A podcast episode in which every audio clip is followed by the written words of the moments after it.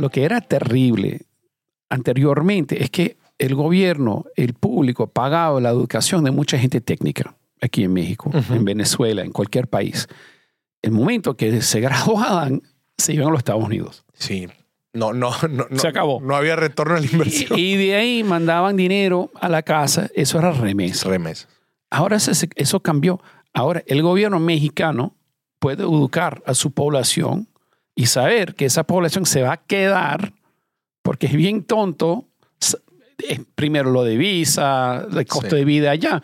Viven mejor ganando más aquí en su país con su educación. Mm. Así que cambia todo en términos de, de Con, consumen su país local. construir la casa, la escuela, todo. O Y- sea, la derrama se queda aquí. y crea, y, y de repente yo soy un poco idealista, pero crea una clase media mucho más fuerte, porque esto es el chico brillante, esto es la chica que tiene gusto de diseño, que no viene de familias muy grandes, poderosas. Estas son gente que tienen capacidad. Claro. Y, y de ahí empieza todo un nue- una nueva fuente de riqueza para el país. Bienvenidos a Dimes y Billetes, un podcast de finanzas para nosotros los otros. Yo soy Maurice Dieck y juntos aprenderemos de dinero, inversiones y economía. Todo sencillito, con peras y manzanas. Prepárate, que este es el primer día de tu nueva vida financiera. 3, 2, 1. Comenzamos. Señoronas, señorones, bienvenidos a otro episodio de Dimes y Billetes. Y el día de hoy tenemos un tema bien interesante que es sobre una revolución que estamos viviendo actualmente, una re- revolución, podemos decir, laboral y comercial, desde luego. Creo que em, se ha hablado mucho de, por ejemplo, del fenómeno del nearshoring, ¿verdad? Que estas, esta transformación de la cadena de suministros global y cómo las, las fábricas y los negocios se han estado cambiando eh, eh, locación, ¿verdad? Para tener más seguridad dentro de sus cadenas de suministro.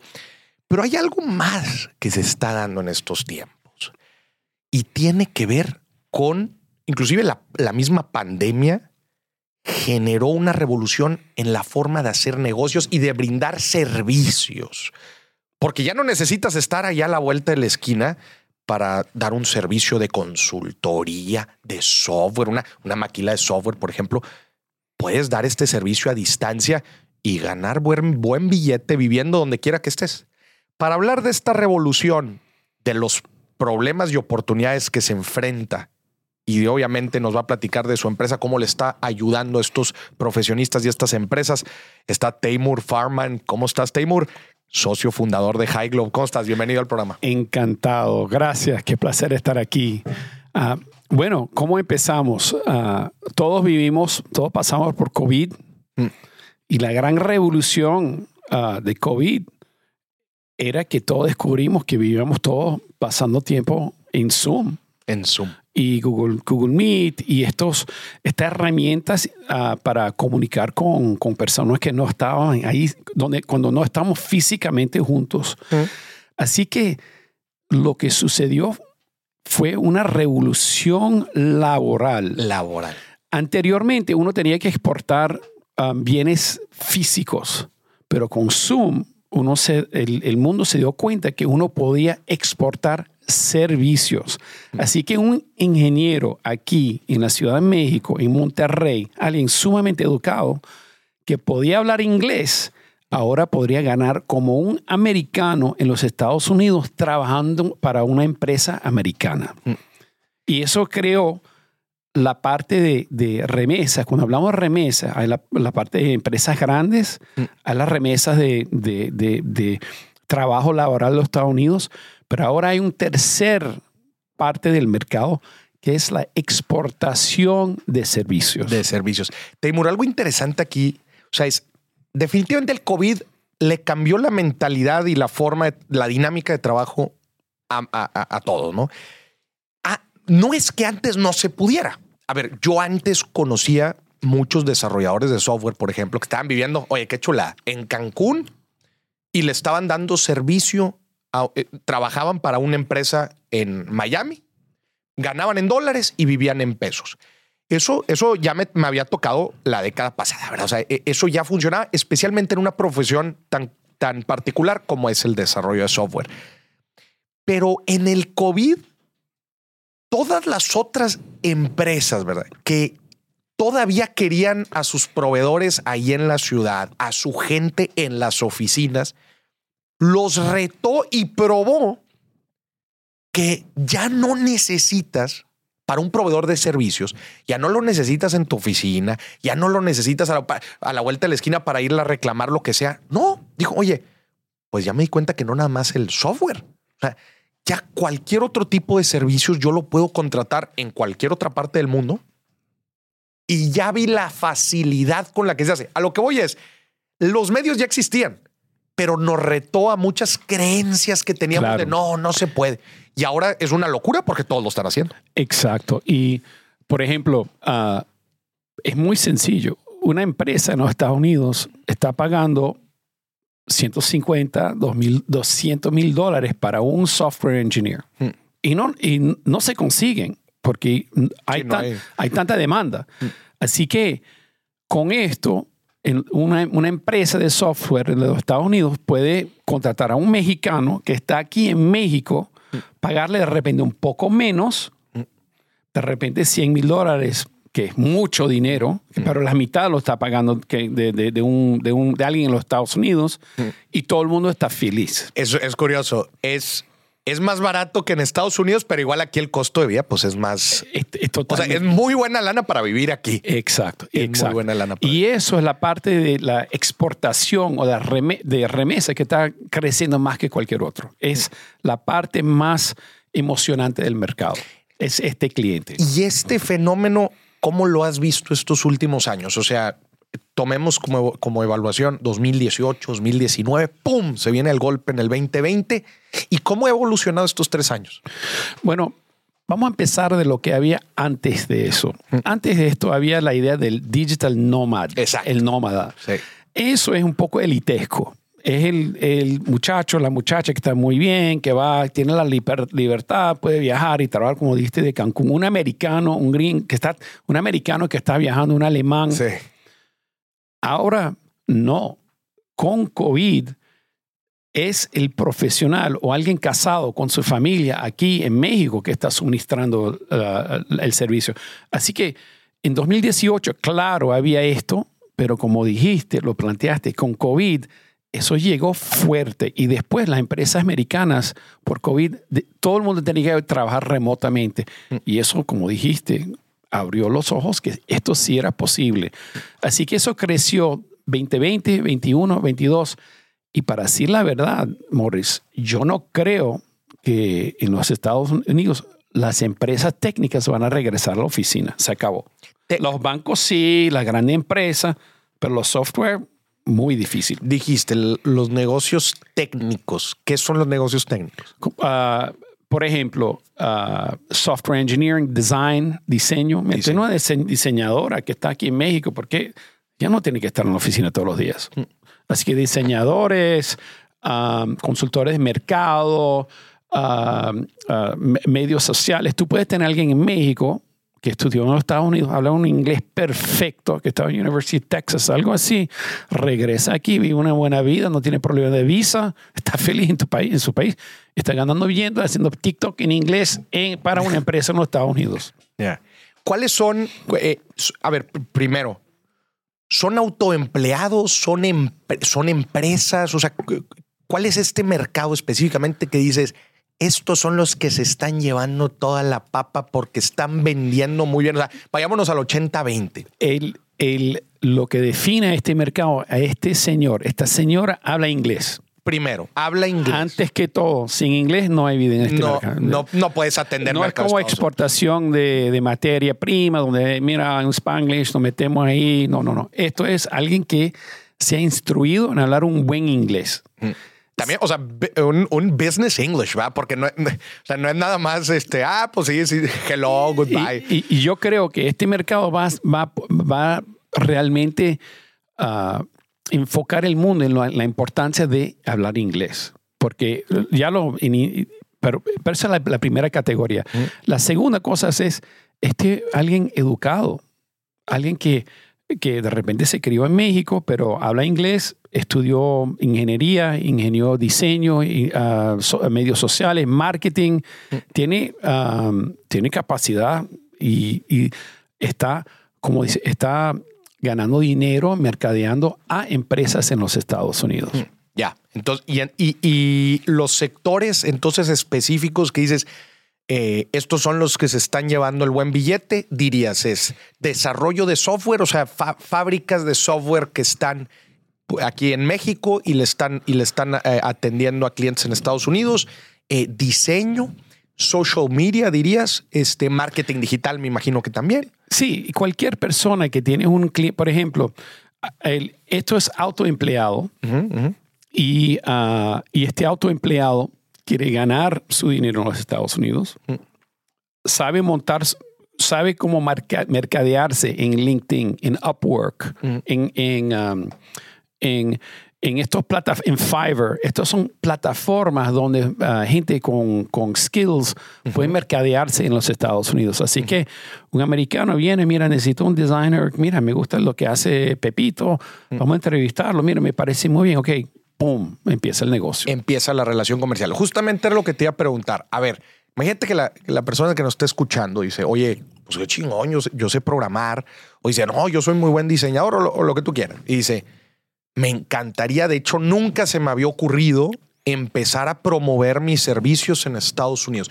¿Por dónde empiezo? Espera, ponle tu CISA inglés, pero pues no le sé muy bien a las plataformas. Móntate un tremendo LinkedIn. LinkedIn sería Se tu, number one pick. Se acabó. Vas a, vas a empezar a ver, y vas a ver la- la- lo- los recruiters o, buscando talento mexicano, donde ya tienen un americano que dice, mira, yo quiero reclutar a alguien que en, en México que me haga el diseño, que me maneje el website, que me hace el tracking y listo. Te van a empezar a... a- y, y de ahí empiezan las entrevistas. Ok, pero entonces tu, tu elección número uno de plataforma sería sin duda LinkedIn. Sí, porque este es un mercado de servicios. ¿Cuál es mi De servicio? servicio, ¿Qué claro. hago? Claro. ¿Qué otras plataformas recomiendas? recomiendas? Hay Fiverr. Fiverr, es muy, que es con V. Y, y con en doble R también, Fiverr. Fi- Fiverr. con dos R, eh, con exacto. V. Muy bueno. Hay Upwork. Upwork también. También muy, estos son muy grandes plataformas. Claro. Vas a ver miles. Yo creo que LinkedIn tenía 60 mil, no, 60 mil resúmenes mexicanos la última vez que vi. Eh, que esto- eso hace dos, tres años, con dos, tres, de 60 mil que querían empleo en inglés. El resumen tiene que estar en inglés Ajá. y, enfo- y targeteando al americano. Pero a ver, eh, ¿a a ver, vamos a rascar ese dato. O sea, eh, currículums de mexicanos que estaban aplicando para qué?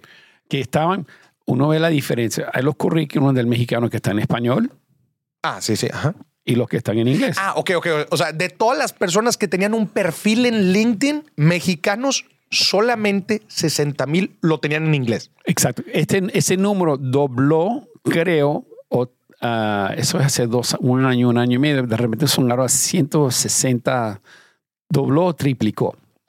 O sea, quizás ahorita hay 120 mil, Yo creo que llegaría a 200 mil, 200 mil. ahorita. ahorita. En los últimos años se En los últimos 18 meses, en el último año, porque corre la voz, estás en la universidad, eh, eres universitario, mira, papá, mira, me llegó, me gusta este trabajo con IBM o con Microsoft o con este, este cool, no sé qué más, que está en Austin, Texas, y están ofreciendo, mira, porque tú, métete tú también, porque vamos los dos. Claro. Así corre la voz y, y ahí, de ahí va el negocio. Sí, y, y justo me imagino que, que estas grandes empresas, ahorita mencionaste Microsoft, a raíz de, de estos últimos años ya también bajaron mucho las barreras de, de, no, pues es que si lo voy a contratar, chinga, pues tengo que manejar la visa y pues es un rollo. O sea, entras a todo un proceso. Ya no, dice, no, Se no, acabó. Se Contrátalos, acabó. ya no, y no te los traigas. Contrátalos y, no te y los mira, traigas. vente cuando quieras. Mira, tenemos, así que trabajo con yo- nosotros tenemos 30 empleados por todo el mundo Mm. y tenemos y mira, muy fácil sacar visa, miren, porque hacemos nos juntamos cada vez en cuando, es muy fácil porque eres parte de la compañía. Claro. Pero voy a decir algo muy importante para los gobernantes y la clase política. A ver. Lo que, es lo que era terrible anteriormente es que el gobierno, el público pagaba la educación de mucha gente técnica aquí en México, en Venezuela, en cualquier país. El momento que se graduaban, se iban a los Estados Unidos. Sí. No, no, no. Se acabó. No había retorno a la inversión. Y, y de ahí mandaban dinero a la casa. Eso era remesa. Remesa. Ahora eso, eso cambió. Ahora el gobierno mexicano puede educar a su población y saber que esa población se va a quedar porque es bien tonto. eh, Primero lo de visa, el costo Sí. de vida allá. Viven mejor ganando más aquí en su país con su educación. Mm. Así que cambia todo en términos de, de Con, consumen su país local. construir la casa, la constru- escuela, todo. O Y- sea, la derrama se queda aquí. y crea, y, y de repente yo soy un poco idealista, pero crea una clase media mucho más fuerte, porque esto es el chico brillante, esto es la chica que tiene gusto de diseño, que no viene de familias muy grandes, poderosas. Estas son gente que tienen capacidad. Claro. Y de ahí empieza todo un nue- una nueva fuente de riqueza para el país. Claro. No, yo, yo lo, lo, lo vivo en primera mano. Yo tengo un hermano, Samuel, él estudia, él se fue a trabajar a Chicago. Este, él es software engineer y, y de hardware. Eh, pues de repente me pongo a pensar, oye, hoy por hoy no estoy tan seguro que necesite estar viviendo en Chicago. O sea, Exacto. se pudiera Se regresar y- y seguir trabajando normal. Y oye, este, pues pudiera estar otra vez consumiendo y desarrollando aquí. Qué, qué interesante. Sí, Oye, y o sea, entonces todo este mercado ha ido creciendo, es, es, es importante el, el- el desarrollo, la gente técnica ahora se empieza a quedar en los diferentes países. Lo podríamos decir como la globalización de los servicios. Claro, y eso es totalmente nuevo. Anterior- anteriormente era la glo- globaliz- globalización de bienes, de, de bienes. exportación, de carros, de metales. no sé. Ahora es de servicio. Y Y, y voy a, discúlpame, un Ah, detalle claro. muy importante. México y Brasil tienen ventajas muy grandes a ver, que, son, que no son obvios. Por ejemplo, cuando yo, traba, yo trabajaba en Google Mm. y en Spotify hace muchos años, nosotros contratábamos gente en India ok. porque sí. hablaban inglés. Mm. El problema, y en Ucrania, en Europa, el problema era que no estaban en la misma zona de tiempo. Qué problemoma. Así que todas las reuniones las teníamos que hacer a las 6 de la mañana o a las 5 de la mañana o a las 7 de la, a las 9 de la noche. Ah. Y es muy difícil manejar un negocio así. Así que la gran ventaja es que México cae en la misma zona de trabajo de los Estados Unidos. Mm. Y si, hablan, si alguien habla inglés, es totalmente orgánico trabajar para una empresa americana. Oye, y con la cantidad de mexicanos y latinos que hay en Estados Unidos, o sea, la ventaja competitiva tan fuerte que es hablar inglés y español. Sí, señor. Qué sí, señor. chulada, la neta. Esto es, a mí, yo soy muy optimista. Yo veo esto realmente un mercado integrado y eso va a ser cada día más y más fuerte. Timur, pregunta medio idealista. ¿verdad? Sí. Esta revolución de los servicios globales, digo, lo mencionaste ahorita un poquito, pero ¿lo ves tan positivo para impulsar la clase media en los países latinoamericanos? Yo sí. Ah, claro que hay cosas que no veo ahora, pero lo que veo ahora es el señor, el graduado del Politécnico con skills que iba a trabajar ganando, no sé, mil dólares al mes para, el, para haciendo web design para la industria, no sé, una, empresa local. Ahora ese señor puede ganar 10 mil dólares, 5 mil, mucho más. La desventaja, vamos a decir, que puedo, puedo ver, de repente va a subir el costo para el, el, el, si una empresa local quiere contratar a esa persona, va a ser más difícil, porque ahora competencia con los americanos. Ya. Así que lo bueno es que el individuo va a ganar más, la economía va a crecer más, pero el costo para el local, va, para, para el, um, el empresa, la empresa local que quiere esos servicios va a subir. Pero, Pero no está mal, Pero- eso no está mal. Yo no veo eso como eso mal. a ver, explícame por qué va a subir. Porque si antes... La empresa local en Estados Unidos, estás no, no, no, la empresa aquí en México. Ah, sí, claro. No, no, no, sí, desde Por- luego. Sí, sí, sí, sí, sí. porque Porque, mi- ahora ya entras al mercado global de, de gente. Y el programador no te va a contratar por los precios locales. Va a decir, no, mejor le trabajo a los. Mira, mira, señor, eh, me encanta, son amigos. Pero te digo la verdad, me pagan cinco veces. Cinco veces más ahí. Sí, sí, sí, sí. Ese, es un muy buen punto. Pero pues también es una oportunidad para las empresas locales a proveer servicios a empresas de todo el mundo. Sí, eso, eso, es lo que está sucediendo. Hay empresas, agencias de, de design y de diseño y hay agencias de software mexicanos ahora son pan latinos mm. que ofrecen a empresas americanas, mira, nosotros somos tu partner para suministrar servicios técnicos. Mm. No te preocupes, tenemos un colombiano, un argentino, un brasileiro, un sector, pero nosotros lo manejamos. Así que hay one-stop shops aquí en México que están suministrando estos servicios. Acabo de entrevistar a un, a un emprendedor con una eh, casa de desarrollo de software que acaban de poner sus oficinas comerciales en Houston pero a toda la gente la tienen aquí en Monterrey. Exacto, exacto, exacto. este es un, claro, un claro ejemplo. Y él me dice, pues es que yo llego con las empresas y como todo es costo por hora, ¿verdad? Dice, salimos un 30, 40%, nosotros ofrecemos un 30, 40% más barato. Claro, y, ahí tienen la frente comercial. Ahí eh, tienen el marketing, ahí, estamos, ahí vamos al cliente, el, americano, ahí está. Mm. Pero todo el trabajo se mm. está haciendo en México. Taymor, tú estás metido en esta industria, ¿verdad? Del, comercio internacional de, servicios, llamémoslo así. Me gustaría ahorita que nos platicaras un poco de High Globe y de ti como emprendedor ¿verdad? y, como empresario. O sea, tienes una historia bien interesante. Eres de Irán. Sí. Naciste en Irán, después en Venezuela. Platícame, tienes un perfil bien interesante. Sí, nací en Irán y después la revolución en Irán me fui a Venezuela. Mi familia inmigró a Venezuela. Uh, y tuve la suerte de estudiar en los Estados Unidos, pero regresé a Venezuela y esto es donde empieza todo. ¿Qué estudiaste en Estados Unidos? Economía. Economía. ¿En, dónde? Eh, yo estuve en Duke. En, Duke. En Duke. Pero en Venezuela yo tenía una exportadora de papas fritas una exportadora de papas fritas. O sea, a 25 estabas del otro lado de, del yo, business. Yo estaba mandando yuca frita. No sé si... si, yuca, sí, sí, sí. yuca más tropical. Yuca frita, me encanta. Yuca frita, platanitos, uh, papas fritas, cualquier cosa que engorda, lo vendía yo. Así que lo vendíamos al Caribe y nos tenía que pagar en dólares y lo vendía hasta Miami. Baratico, pero ahí, ahí venía un, poco de volumen.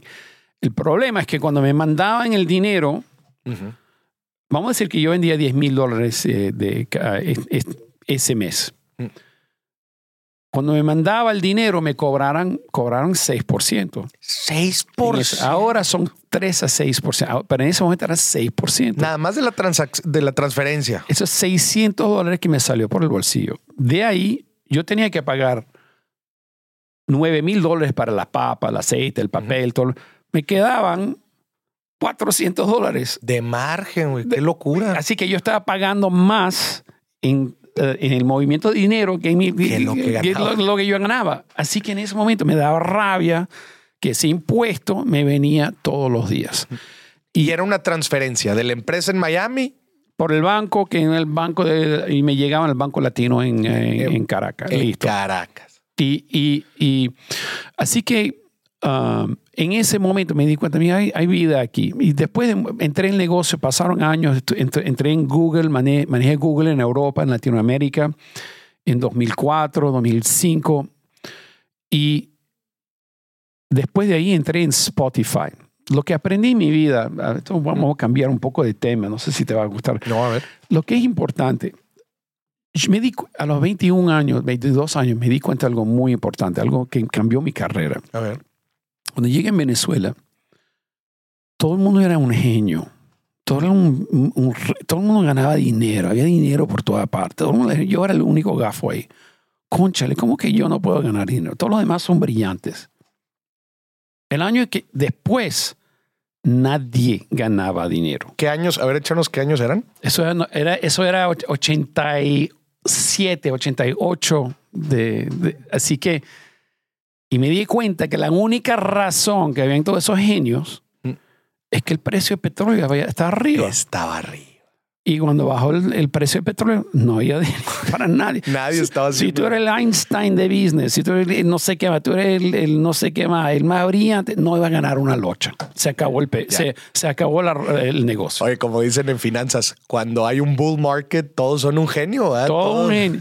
Y eso lo aprendí muy joven. Eso, eso dictó mucho lo que he hecho con mi carrera. Que así cuando me entro en mi carrera, me gusta estar en un negocio que está en un auge secular, en, cuando hay un, un crecimiento estructural. Así que entré en, en tecnología, me gustó mucho. Entré- y este negocio, Mm. me di cuenta con COVID en, en 2019, 20, vi que, conchale, yo estaba trabajando con Zoom, yo estaba trabajando con unos hindúes, unos mexicanos, un brasilero. Conchale, ¿cómo los vamos a pagar? Y de ahí me entró, me di cuenta, esto iba a llevar un cambio estructural de la economía yo quería estar en esa ola. Entonces, eh, resumiendo esta, esta visión que tú tuviste, es- es importante estar arriba de, la- de las olas, eh, cualquiera que sea la industria, cualquiera que sea la tecnología. Por eso tú, tú entras a tecnología, porque se me hizo muy raro el cambio o sea, de comercialización de, de- de productos. Per- porque, me- perdón, dije, llegué en- y fui a sacar mi maestría en los Estados Unidos y estaba ahí otra vez, mira, mira. ¿Qué hiciste? ¿Un MBA? Envié, estuve en Harvard, tuve suerte. Ah, Entré como el venezolano ahí, muy iraní, le encantó. Pero yo como un tan, imagínate, yo sentado y mira, yo, ¿qué haces tú? Ah, los, los americanos, ah, investment banking, todo sexy. ¿Qué haces tú? Bueno, ah, Papas fritas. Sell potato chips. pero, pero mira, ah, ganar dinero está bien. Así que lo que cuando entré en los Estados Unidos me di cuenta que en el business school estudié dónde quería dedicarme, dónde había, dónde, dónde iba a haber, que- quería estudié la economía para ver dónde iba a haber crecimiento. Claro. No, no, me, no me quería poner en un negocio como estaba antes de chucherías en, en- en- en los Estados Unidos, que nada más crece a 2 a 5% por año. No. Y eso es porque entré en tecnología. Y desde ese momento siempre estoy buscando si estoy en una ola que es interesante. Interesante. ¿Qué año, ¿Qué año hiciste el MBA? 1995, 1995. 95. No, pues en- eh, entraste a tecnología justo ahí también en el dot-com bubble Sí, después, sí, un sí. poquito eso. Y- pero, pero me quedé, porque muchos salieron en, en 20 cuando el bust, pero me quedé. Tú te quedaste. Me quedé. Ya. No, y pues ha seguido creciendo. de Sí, sí, forma- de forma- sí. Entonces, por eso haces el, el- el shift. Oye, qué interesante. Y eso entonces te trae ahora a esta industria del comercio internacional de servicios y encontraste una fricción en el mercado. A mí me encanta hablar de fricciones porque pues ahí es donde están las mejores oportunidades, pero, pero me gusta la adición que haces, es decir, de la industria que está en crecimiento, de lo que está dejando el billete y ahorita, ¿cuál es la fricción que tú puedes solucionar dentro de esa industria? Platícanos. Si tú eres un, un ingeniero brillante aquí en México, tú eres alguien educado, tú estás ganando 10 mil dólares al mes. Mm. Parece mucho, pero la mitad de lo que gana un americano. Así que todo el mundo gana en la empresa americana y tú estás ganando bien. Mm. El problema es cuando te entra dinero, te están quitando 3% por la transacción, si te entra por el banco, por lo menos. Mm. Así que eso, eso llega a ser 3.600 dólares al año que te están quitando. Es un impuesto invisible cada vez que recibes tu dinero. vez que decís. Así que el punto de fricción para mi cliente es esa, ese impuesto. Es el primer, Primer fricción, comisión por la transacción internacional. exacto. Y la segunda cosa es que las necesidades de este cliente es un poco diferente de la necesidad de un exportador. Ok. El exportador tiene, necesita todo el dinero a la vez porque tiene que pagar su, su materia prima, no sé qué va. Este cliente no quiere todo su dinero a la vez. Este cliente quiere quedar, dejar su dinero en dólares Mm. y sacar lo que necesita para comer, pero ahorrar en, en dólares. O este cliente quiere el dinero a las 8 de la noche en domingo, lo quiere 24 por 7. Así que la tecnología tiene que cambiar, que el- para suministrar el dinero como si fuera aquí en México, como trabajando con un ba- banco aquí en México. Así que los dos puntos de fricciones, primero, la tasa tiene que ser buena. Segundo, el servicio, el dinero tiene que estar ahí 24 por 7, a las 3 de la mañana, el sábado, ir, boom, me entra por Pix, me entra por, por Spay, ahí está mi dinero. Pero, Pix, perdón, eso es Brasil. Y, y la tercera cosa, necesitas seguridad. Si tú estás más guardando mi dinero en los Estados Unidos, quiero Claro. estar seguro que estás asegurado, asesorado y que no vas a perder mi dinero. Así que nosotros, para la tercera, estamos auditados y publicamos nuestra auditoría sobre nuestro sitio web. Si tú vas a nuestro sitio web, tú puedes ver exactamente que, hay, que estamos auditados y puedes bajar el PDF con el reporte. Así que tres puntos de fricción, tres necesidades muy importantes. Primero, buen precio. Segundo, 24 by 7, 24 por 7 y seguridad. y seguridad del dinero. Porque como dices, oye, un, un, un exportador de productos, ¿verdad? Si necesita capital de trabajo y órale, porque la nómina y la, y, y- y la materia prima y hay que darle vuelta, etcétera. Acá no necesariamente. Inclusive pues, mucha de esta gente, como dices, no, pues déjame, el- déjame el dinero allá. Oye, ahorita con el superpeso dices, no, hombre, no me lo conviertas, aguántame. No, que ahora están convirtiendo mucho porque el peso está muy bueno, está fuerte. Sí, pe- pe- pero, Pero, eso cambia, eso cambia. Es- pero la. Claro. Sí, no, o sea, eh, eh, digo, obvio- obviamente es variable, pero también mucha gente dice, no, no me, no me cambies los dólares ahorita porque me los estás barateando muy, muy fuerte, déjamelos allá y, después sí, cuando vuelva a subir, ahora sí me lo, Sí. me lo pasas a peso. Así que estás dando ah, libertad Claro. Y en, en la manera tradicional de mover dinero, dinero no hay libertad. El dinero viene por el banco y ahí está tu dinero. Y a ver, platícanos un, un- ya de un, un poco más técnico cómo funciona esta solución. O sea, es una cuenta de banco en Estados Unidos en donde que capta el dinero. Platícanos cómo funciona la, la- Sí. la- la transferencia. La primera cosa es, nosotros estamos regulados como una empresa americana. Ujú. Nosotros no tocamos remesas personales. Ok. Nada más hacemos pagos profesionales. Ok, o sea, no es, no es una empresa de remesas, No, es un negocio de pagos profesional. Profesional. Así que para un profesional o un exportador le podemos ofrecer una cuenta de banco en los Estados Unidos para recibir pagos de una empresa estadounidense. Ok. Así que le entra el cash, ¡pum! Le costó nada, inmediatamente el dinero está arriba.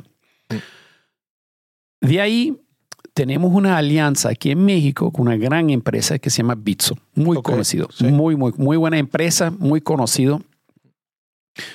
Bitso tiene rieles al sistema bancario aquí en México.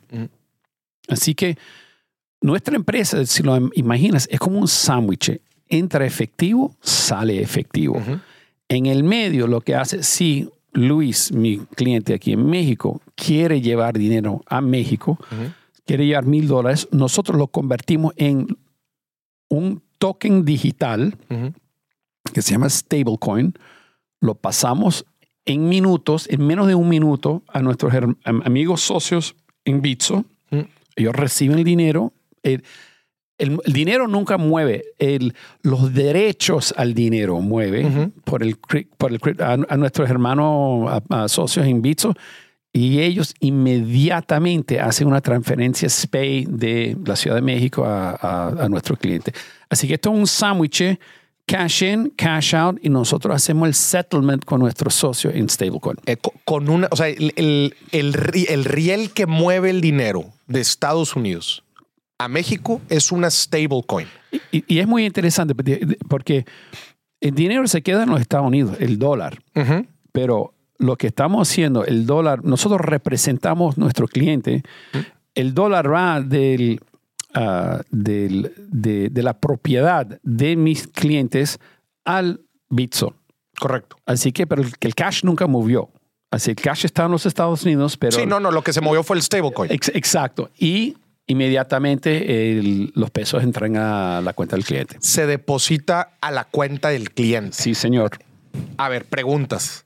Porque tengo Muy bien, muy bien. Número uno, eh, eh, eh, poniendo el ejemplo. Ahora, yo soy un- un- una empresa de software aquí que doy servicios en Estados Unidos. Mi cliente me quiere pagar. Le digo, no, no, no, no, no me hagas la transferencia internacional. Deposítame a esta, dices, cae a un banco en Estados Unidos. ¿Qué banco es? El, el cliente, nuestro cliente recibe un account number and a routing number y el banco es Cross River Bank en, en los Estados Unidos. ¿Es, es un qué? El- eh, cada- como cualquier americano, es, es igual a cualquier cuenta para un americano. Recibe un account number, una cuenta de banco y un routing number. El routing number es el, el, el, um, el número del banco.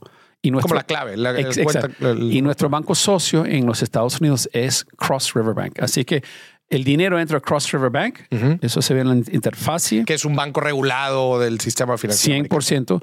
Y ellos nos regulan a nosotros, para que nosotros tenemos una buena auditoría, que estamos bien, que, que todo está perfecto. Y de ahí entra, así que nuestro cliente lleva ese, ese banco que ellos, esa cuenta de banco. Ok. Cross River Bank y de ahí se hace la transferencia a través de Bitso acá. ¿Hay algún riesgo por utilizar una stablecoin como riel para pasar el dinero acá? Ah, hay riesgo en todo, pero vamos a ser muy bien claro. Nuestro cliente, ah, el stablecoin, ah, nosotros primero estamos auditados para seguridad. Así que todo lo que hacemos es tenemos seguridad nivel bancario. Y si hay cualquier pregunta, como digo, vayan a y van a ver nuestra auditoría. Todo está ahí exactamente en nuestro, nuestro sistema de seguridad. Pero el risk es um, si de repente nosotros usamos USC, um, Circle, que es USDC, y a veces usamos USDP, que es Paxos. Los dos stablecoins son regulados en los Estados Unidos. Pero si hay cualquier inconveniente, nosotros tenemos un seguro. We're insured. Otra vez lo pueden ver en, en nuestra auditoría. No me creen a mí, a mí, buscan en, en mi sitio web, bajan la del PDF, ahí está nuestro auditor, que tenemos un seguro que nos cubre para breakage loss o whatever. Así que nosotros somos los únicos en esta industria que garantiza hasta 20 mil dólares para un traslado. El cliente está asegurado para cualquier cosa con hasta 20 mil dólares. Cualquier problema inconveniente, 20 mil dólares. Para, lo- para los que van empezando en este tema, ¿qué es una stablecoin? El stablecoin, ah, ustedes se acuerdan el cheque, cheque papel, el de papel de, de hace años. Ah, uno ponía dinero en, el, en, el, en, en la cuenta de banco y uno emitía un cheque. es un stablecoin. Un stablecoin tiene cash in the bank, tiene efectivo en el banco y ah, nosotros emitimos un cheque digital.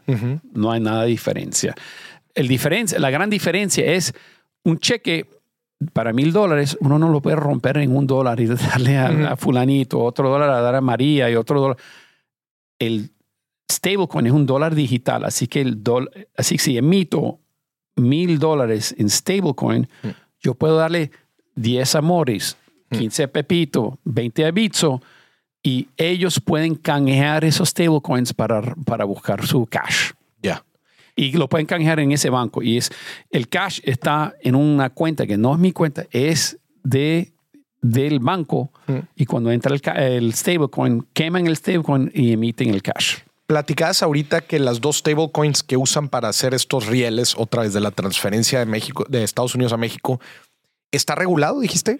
Sí, USDP está, uh, Paxos está regulado por, el New York Department of Financial Services y USDC está re- regulado por el SEC, que es una, inst- un instituto federal. El otro stablecoin, el gigante en este mercado, es Tether. USDT, que está en, enormemente popular en Colombia, en Argentina. ¿Por qué? Porque no está regulado. Ya. Eh, Nosotros nada más trabajamos con stablecoins regulados. Reguladas. Y a ver, la pregunta, ¿hay un costo de, o sea, eh, pasarme mi lana de, de mi cuenta este, en High River Bank, ¿verdad? Cross River Bank. Cross River Bank, pasarla a mi cuenta en México a través de estos rieles que son las stablecoins, ¿hay un costo? El costo es cero. Así que tenemos garantía de your money in minutes. Normalmente es segundos, pero en minutes nos da un poco más de tiempo. Y segundo, ten- tenemos un lowest cost guarantee. Nosotros, garanti- eh, nosotros garantizamos a nuestro cliente el menor precio tomando todo en cuenta. Este negocio, y vamos a hablar cómo ganamos dinero, pero vamos a hablar de uno de los problemas de este negocio. E, En este negocio hay muchos costos ah, secretos, uno- muchos Escondidos. escondidos. Por ejemplo, si tú vas a un, um, un banco, te van a cobrar man, 20 y 40 dólares para, para el traslado, pero no te dicen que eh, la tasa de cambio es terrible, te están matando. están la- ganando otra en la- en la- en- en- te dan una tasa de cambio terrible. Y hay muchos costos así que están escondidos. Para nosotros, nosotros no ganamos dinero en mover dinero. No ganamos dinero. Por usar esta tecnología de stablecoin, nosotros tenemos un costo muy bajo. Mm. Así que nosotros ganamos dinero en ofrecer servicios americanos. No te olvides, somos una empresa americana, no una empresa mexicana. Nuestro socio en México es Bitso. Ellos manejan el negocio aquí. Nosotros estamos regulados en los Estados Unidos y a ti, el mexicano, nuestro cliente, el exportador, el profesional, le ofrecemos tarjetas para gastar dinero en dólares.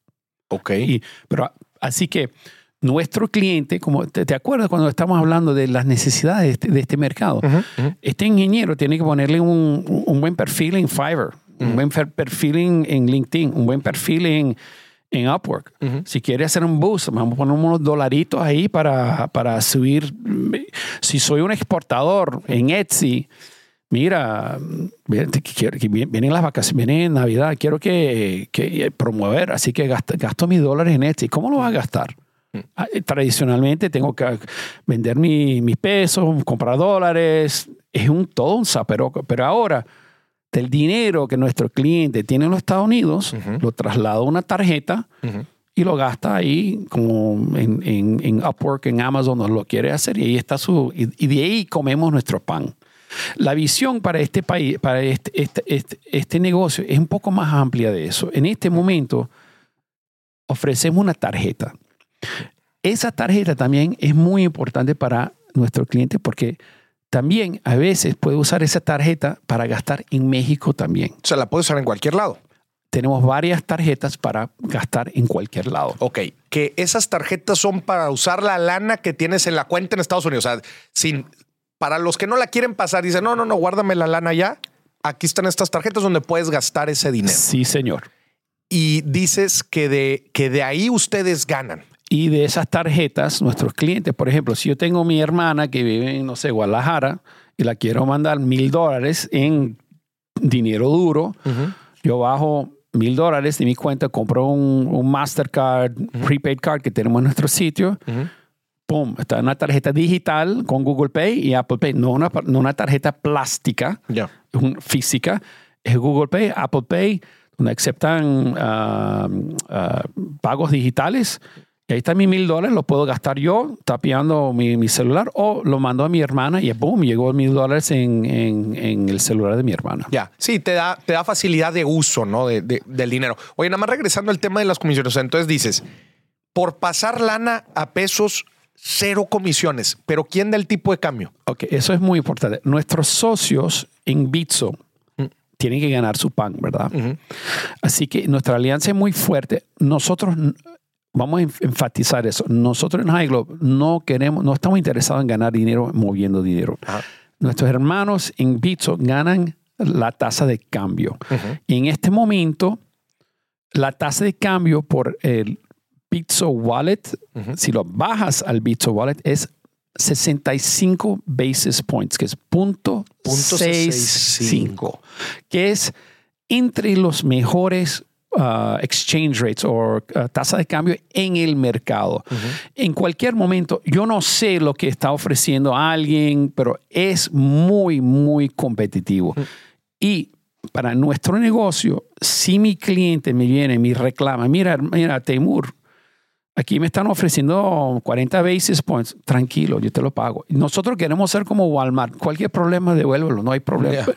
Como Amazon, cualquier problema, no te preocupes. Así que precio de tasa, si consigues algo mejor, mira, ahí en nuestro sitio web, reclámalo y nosotros te lo vamos a cubrir. Ya. Porque nosotros no estamos en el negocio de, mo- de- de ganar dinero, de- estamos en el negocio de tarjetas De las tarjetas. y a largo plazo, Maurice, queremos ofrecer un savings account pero no tengo la regulación ahora. Y quiero ofrecer un- un- una cuenta para invertir el dinero en, en la bolsa de valores. A ver, y ahorita dijiste 65 puntos bases, punto 65% del el tipo de cambio si lo pasas a una wallet de Bitso. Sí, señor. Y si lo paso a mi cuenta de banco. Eso, cuenta, eso cuesta más. Eso es 1 puntos entre 85 y 1.5, Ok. que es una buena tasa, pero no es el mejor mercado. No es el mejor mercado. Pero bueno, de- ahí es donde, ahí es donde gana Bitso, ¿verdad? Exacto. Y, quer- y queremos trabajar con Bitso para bajar eso. Para buscar bajar. Pero cualquier cosa que está por debajo de 85 o por debajo es una buena tasa. es una Por- buena. ¿Quién es la competencia y qué te diferencia de ellos?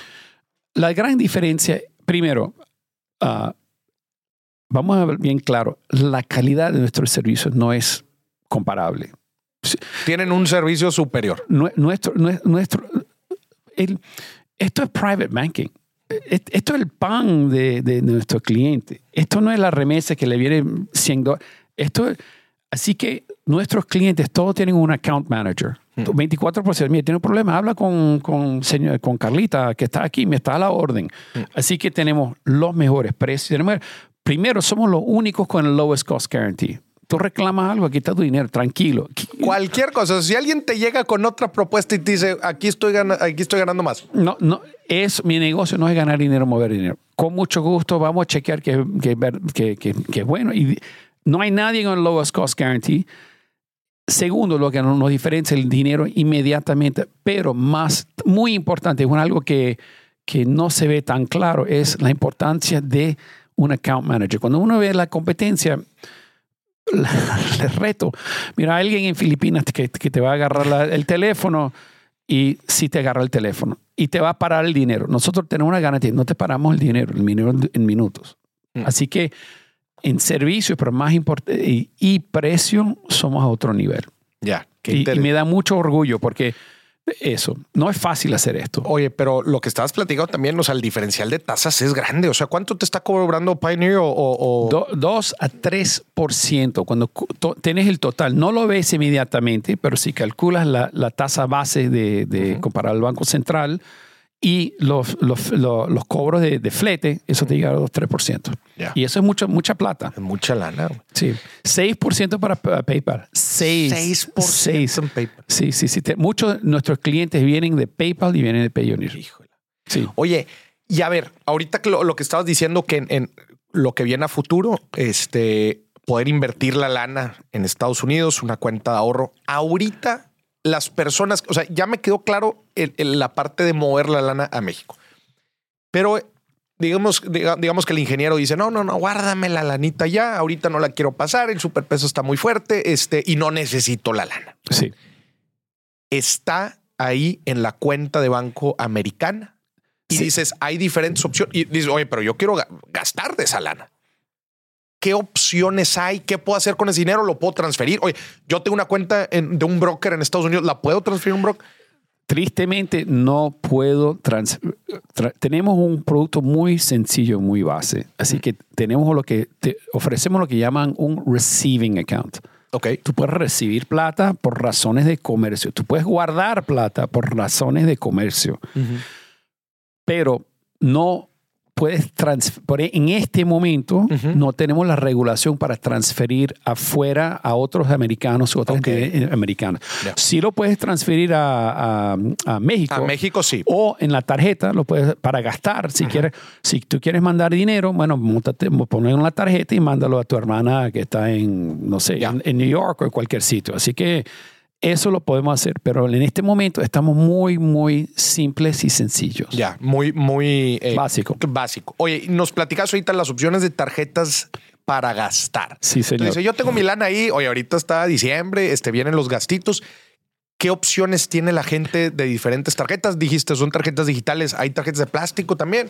No, no tenemos tarjeta de plástico, Ok. pero tenemos tres tipos de tarjeta. Tenemos una tarjeta Mastercard muy bonito. Si tú puedes, si tú quieres poner, y e- eso es un, que tiene un máximo de mil dólares. Así que no, pero tú puedes comprar 10, si quieres 10 mil dólares, tú puedes comprar 2, 3, 3, 4, 5. No hay límite en la cantidad de tarjetas que puedes ah, comprar. Son como de débito, son En- tarjetas en- de débito. eh, tú sabes, son las tarjetas que, que, que tú puedes comprar en Oxxo. ya. Son anónimas. Es muy importante que son anónimas. Mm. Así que estás sacando de cuenta de, comp- de- de tu banco, estás comprando una tarjeta anónima que tú puedes gastar aquí en México. Esa tarjeta tiene un costo de do- 2% para la tasa. Así que no es el más barato para pagar, comprar aquí en México. ¿2% de qué? Eh, el, si eh, la tarjeta, y si lo gastas en dólares en los Estados Unidos, cero te cuesta. Si tú la, si tú la usas eh, para comprar en Estados Unidos, 0%. de, de tasa de, interés, de cambio porque cambio. está en dólar en dólar. Si lo gastas aquí en México, lo bonito es que es totalmente anónimo. Tú lo puedes mandar a tu hermana, cualquier persona, pero eso está anónimo y de ahí hay un 2% de, de, de, de tasa de cambio que lo cobra la compañía de tarjeta de crédito. Así que eso es un producto. El otro producto es, tenemos tarjetas como Spotify Cards, Netflix Cards, Walmart Cards, Oxxo Cards, todas esas tarjetas que tú puedes comprar, ponerlo en tu digital wallet Ujú. y no hay nada para gastar eso en México. No hay costo, no hay, no hay cambio, de- no hay un costo de, de, de, de- de exchange rate para, para gastar esas tarjetas. Oye, aquí. pero decías, eh, te, te cobran el 2% por el tipo de cambio y eso te lo cobra la tarjeta. Y, pero entonces, ¿ustedes de dónde ganan? Porque dijiste, nosotros ganamos por las tarjetas. ¿De dónde ganan entonces? Eso es muy buena pregunta. Lo bonito de nuestro negocio, el, eh, nosotros ganamos dinero ah, ah, pagado por el ah, comerciante. Por el comerciante. A- Así que Ah, caray. es, eh, interesante. Interesante. Muy inte- así, que, A ver. así que si tú compras un Spotify card, un Netflix card, un Carrefour card, o aquí, aquí para gastar Ujú. aquí, a mí me paga el comerciante. Ya. Me- Por las trans, por, por lo que sea que compre. si, si usted compra, si mi cliente compra una tarjeta de 200 dólares de, de Carrefour para su- su- su- sus gastos, yo gano un porcentaje de eso por Carrefour. ¿Y por la tarjeta de prepago o esta, la, la primera que La mencionaste? También me lo paga ah, Mastercard. Te lo paga Mastercard. Porque Ah, estos son, estas son tarjetas. Nuestro producto de repente no es el más bonito. El- la, la tarjeta no está ligada al- al- a la cuenta de banco. ma- Ya, ok, ok, ya. Son, Así, eh, son independientes son y independientes. anónimos. Y por eso, es- por eso son anónimos, porque no está ligado a la cuenta de banco. Ex- Exacto. Y hay muchas ventajas para nuestros clientelas en eso, porque pueden mandar dinero a sus amigas, no sé qué, Mm. Mm. y, y- y le da mucha flexibilidad. Y, para, y para eso, um, el- es como una tarjeta como digo Oxxo. Es muy, es muy... y- Di- Flexible, puede exacto, usar. Exacto. Oye, ¿hay alguna implicación fiscal dentro de, de- de todo este proceso? Vamos a hablar de, de- materias fiscales. Mm. Primero, cuando mi cliente se suma a nuestra empresa, a- a- se- cuando le entregamos la, la- la cuenta de banco, ellos declaran que ellos están responsables para sus propios ah, asuntos fiscales. Hay una- un formulario que se llama el W8BEN, que es un formulario americano que representa a los Estados Unidos que tú, Morris, tú eres, no, no eres un ciudadano americano y tú estás responsable para tus, tus, tu- tu- tu- tu- tus impuestos. Tus impuestos. Así que el gobierno americano no tiene nada que ver contigo. Ellos no están interesados en impuestos, no te cobran nada, no hay nada de impuestos en los Estados Unidos. No- none of your business. Porque tus impuestos no, no eres residente. Mm. Así que el- la compañía que te está pagando va a pagar impuestos sobre ti cuando vende su producto en su income tax. Así que tú como mexicano no pagas nada de impuestos en los Estados Unidos. Totalmente legal, se- 100% bien. Pero tú tienes que pagar tus impuestos aquí en México. Ya. Sí, de forma, de forma regular. Así que yo no soy responsable para eso. Así que nosotros tenemos una declaración, usted, en, en terms and conditions, que usted va a hacer su propio, su propia, Su propia declaración. declaración de impuestos. Así que el dinero que entra por el banco, todo está chequeado por el fiscal, todo eso. El dinero que va en la tarjeta es invisible. Así que nosotros le decimos a nuestros clientes, "Cu- cuidado, por favor, ustedes tienen que cumplir y, ah, y, y regi- registrar sus gastos apropiadamente. Ya. Ok. Oye, Taymor, ¿dónde puede ver la gente más información? Ahorita nos platicabas de la página. Este High Globe se escribe H-I-G-L-O-B grande E. Exacto. Highglobe.com. Com. Listo. Así de sencillo. ¿Los servicios se contratan ahí? Sí, señor. Se contratan ahí, como quiera, me imagino que, que hay un número ahí para poder hablar con un asesor. Todo, lo que sea. todo lo que hacemos es tenemos un- un- una línea, nos encanta hablar con, ah, con WhatsApp, tenemos eh, un chat que hacemos inmediatamente. Ya, muy bien. Oye, platícanos así nada más el target al que vas dirigido. O sea, qué tipo de personas. Los avatars, digo, ya como quiera lo estuvimos hablando al principio, pero para que quede más claro para la gente, ¿qué, qué- qué tipo de personas profesionistas se pueden beneficiar de esto? Ah, el cliente, tenemos dos clientes, tenemos el profesional, ah, normalmente un ingeniero, diseñadora, ah, alguien que copywriter, que, que habla un buen inglés muy bien, o de repente mucha gente que hace trabajo en español en, en los Estados Unidos. Ya. Así que ten- eh, hablan inglés, pero están trabajando en español. En español allá. Interesante, ver. Sí. Ah, ah, gente que hacen social media, Marqueteros. markete- también bienes raíces. Mm. Si, si tú estás alquilando casas, si tú estás recibiendo comisiones, si estás, ¿cómo van a recibir comisiones? Mm. Ahí está tu cuenta de banco que paguen lo, que el americano. si vas a rentar tu casa, mire que te paga tu comisión ahí en, en- en una cuenta en los Estados Unidos porque te lo van a llevar aquí en, aquí en Ya. México. Muy buena. Ahí, ahí está. Así que viene raíces muy grande, muy, muy grande, porque los americanos vienen aquí y les gusta alquilar casas, Claro. propiedades, toda la costa de la playera. Claro. Es, es eso. Um, y adicionalmente tenemos el cliente exportador que quiere un mejor, que quiere un mejor servicio que le están brindando el banco. El banco en este momento le lleva el dinero cinco, cinco días después o de repente trabaja con Monex que le da un muy buen tasa de cambio, pero no le ofrece la cuenta en los Estados Unidos. No Así que el, la- el pequeño exportador, las grandes empresas mexicanas ya tienen sucursales en los Estados Unidos, ya pueden tener su propia cuenta de banco en los Estados Unidos como una empresa americana y de ahí le pagan los impuestos a los americanos porque tienen una empresa, es una empresa en los Estados Unidos. Claro. Pero para el exportador que no quiere o no tiene una cu- sucursal en los Estados Unidos, somos una solución muy, muy buena. Qué chingón, Taymor. Oye, ¿y qué viene hacia adelante? Nos platicabas ahorita el poder hacer esta una cuenta de ahorro, poder invertir el dinero, ¿qué más? Sí, nosotros lo vemos como ah, queremos ser un banco americano para nuestros clientes internacionales. Nosotros queremos ser la solución comercial, pero también la solución, una solución personal. Mira, s- sabemos que si- quieres un préstamo en dólares, ahí sabemos cuánto ganas, de dónde viene el dinero, la calidad. Hay servicios que podemos brindar. allá hemos hablado de inversiones, ya hemos hablado de un tasa de interés, pero también financiamiento de los Estados Unidos. Ya. Es porque sabemos, tenemos una relación y te conocemos. Claro. Ya, o sea, después inclusive meterse el tema de que tarjetas de crédito y así todo el rollo. Sí, sí, eso viene. El, el- el tarjeta de crédito es muy bueno, lo podemos ofrecer, pero en este momento nuestros clientes nos han pedido estas tarjetas para gastar, mandar a gente, porque eso le da flexibilidad. a, Mira, tengo tres empleados, les mando mil dólares, les mando mil dólares, pero todo en tarjeta. Ya.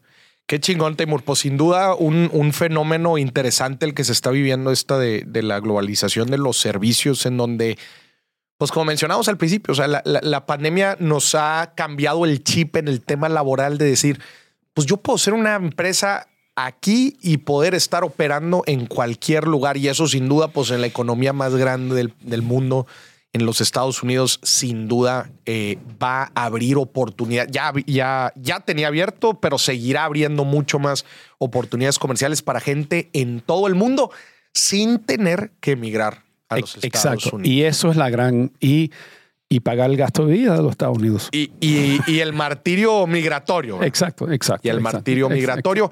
Y eso, pues, con beneficios. es- eso, va, yo, eso va a ser una gran, eso es algo muy bueno para la clase media, la clase, la clase educada, la, la clase trabajadora aquí en, en México. Exacto. Y, y eso va, yo creo que va a haber- un boom de ingresos. Ya lo vemos, de ingresos por esto este nuevo mercado. Sí, es un, por ejemplo, cuando los, ah, los académicos ven a esta industria, ven lo- los grandes, ven las remesas, ven la, la masa de los remesas, pero es un volumen muy grande, pero es un mercado muy pequeño en términos de individuos. Mm. Pero es muy, porque es 10, 30 veces más que lo manda un, un- un- alguien que está mandando remesas. Claro. Ya. No, buenísimo. Este, y sí, definitivamente en estos últimos años, así de, de- de la gente con la que me toca convivir, sí escuchas mucho más el hecho de decir, no, yo estoy jalando para una empresa en Estados Unidos, estoy proveyendo mis servicios a Estados Unidos, pero yo estoy aquí a toda madre. Sí. Lo escuchas muchísimo más que lo que lo escuchabas antes. Sí, y, sin duda. y- y para decir la verdad, yo como empresario en los Estados Unidos, yo, yo tengo nada más como cinco personas en los Estados Unidos. Mm. Yo no quiero gastar. yo, yo tengo todos los que somos regulados. Mm. Yo, mi eh, CFO, mi compliance officer, officer, los que el fisco, lo que somos responsables ante la, la ley, regulación. tenemos que estar ahí. Lo demás, que, que estén en México. Ya. Mucho gusto. Que estén en Brasil. ¿Por qué? Porque no necesito. ¿Por qué? Sí, no lo necesitas. No necesitas estar pagando Yo ese no- overcost. no, y, y tampoco no, no los tengo que ver todos los días ahí en, en pers- en persona. Tenemos Zoom y hablamos muy bien. De repente la productividad no es 100%, pero está muy bien, estamos muy bien. Claro. El reto ahí también para las empresas en México y para la gente en México, que esto es un tema importante que tenemos que platicar, es el generar la confianza, ¿verdad? Sí. Porque luego muchas veces las empresas en Estados Unidos es, ¡ay, pero están en México! Y sí, y no, y la fregada". Pero una vez que estableces esa, ese vínculo de confianza, de ya de ahí agárrate. Yo, porque, yo, yo digo una cosa. Las empresas de tecnología realmente liderizan los trends en los Estados Unidos. Sí. Los bancos y las empresas manufactureras de repente, de repente son más conservadoras. Sí.